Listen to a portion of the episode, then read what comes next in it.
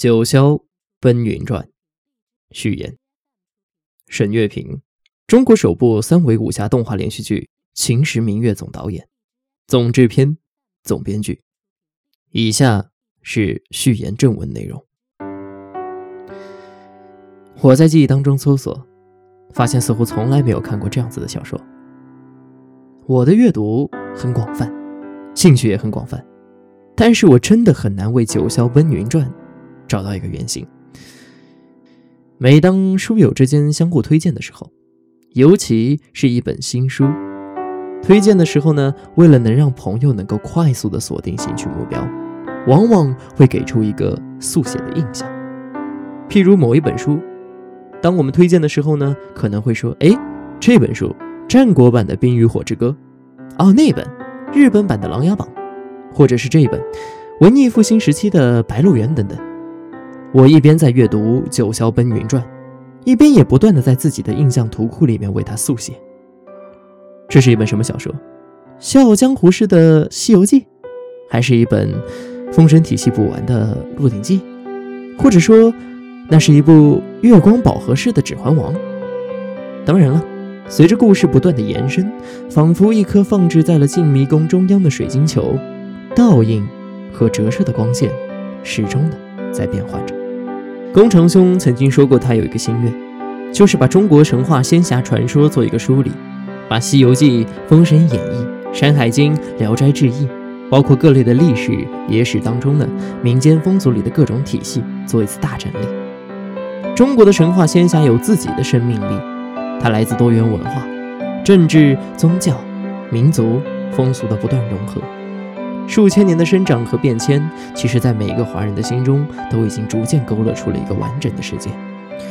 而且，从《蜀山奇侠传》到金庸、古龙等大家的新武侠时代，再到黄奕的玄幻武侠，以及现在广受欢迎的网络玄幻文学，薪火相传，不断的添砖加瓦，建造这栋通天巨塔。自二十世纪九十年代后，越来越多的成为电影、电视、动漫、游戏的核心，陪伴着全球华人的新时代成长。只是这个世界一直都如水月镜花，每个领域里都有着模糊交叠的边界，就像中国的国画与书法，一直都是以写意为主，与西方古典建筑美术强调精准核心架构的龙与地下城文化有着明显的区别。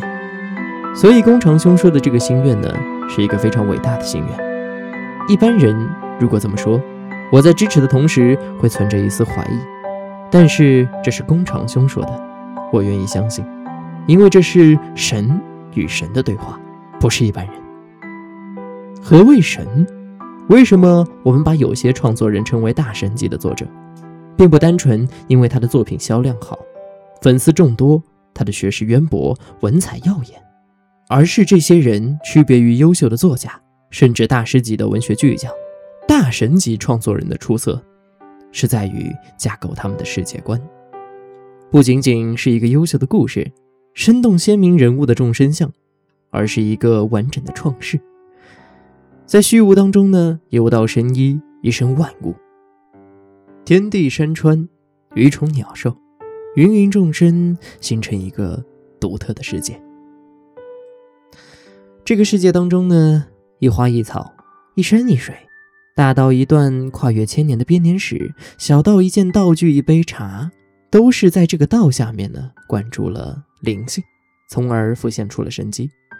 所以，优秀顶尖的作者有很多，但能够创世的大神很少。而宫长兄呢，恰恰是我心目中这样一位的创世神。九霄的体系异常的恢宏庞大，神。仙、人、妖、魔共生共存，从远古创世到元素时代，以不周山为核心的三界时代，这是一幅壮丽的画卷。参天、清风、木甲、奔云、浮明、森罗二十多个派系，琳琅满目，特色鲜明。九霄十景的昆仑天岳、参天森海、森罗万象、云梦秋色，令人神向往之。而这些林立的派系和幅员广阔的山海，并非空中楼阁，而是条理逻辑的被架构和建设出来。九霄地理志异当中呢，一一记载在册。所以工程兄说的疏离，不是说说而已，而是一个工程，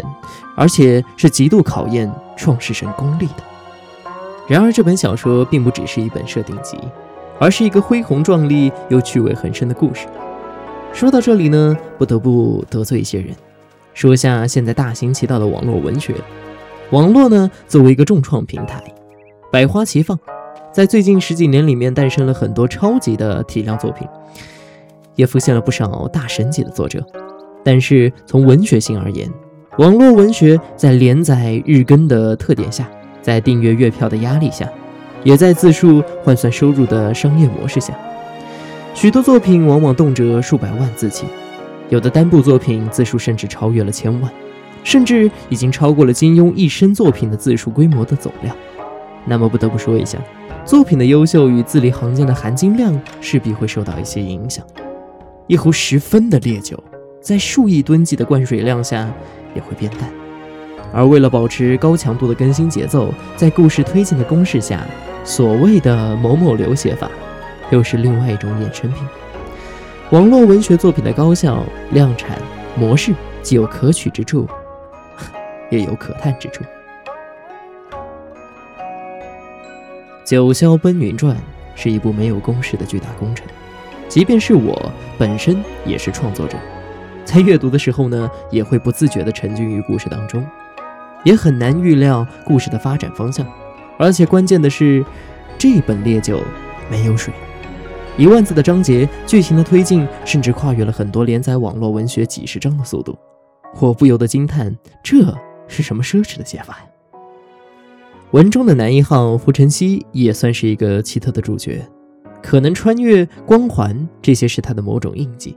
但是最让我感动的是他与同伴林家共同开山立派的故事，这是一个令人心酸又让人振奋的故事。宫长兄自己的人生当中呢，也经历过几次从云端到尘埃，从纷争到隐居，被构陷威逼的惨痛岁月。虽然这些在他的口中总是以笑谈的方式呈现，然而其中的甘苦与辛酸，又有几人能懂呢？故事读者自己品味，不同的人呢就会有不同的感受。这是一个好故事的特点，《九霄奔云传》就是这样一部。好的作品，我一边看，一边脑海中的画面浮想联翩。要知道，我不仅仅是一个读者，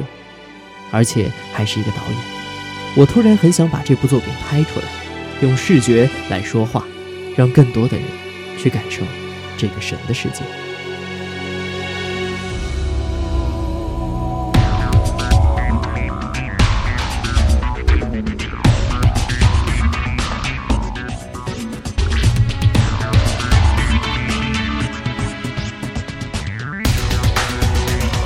即便只是一声叹息，也可以化作一道奔腾的江流；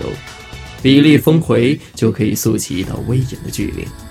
由宫长君与脸清风所创世的九霄世界，在他们的构想下，《九霄奔云传》可能只是一个开始。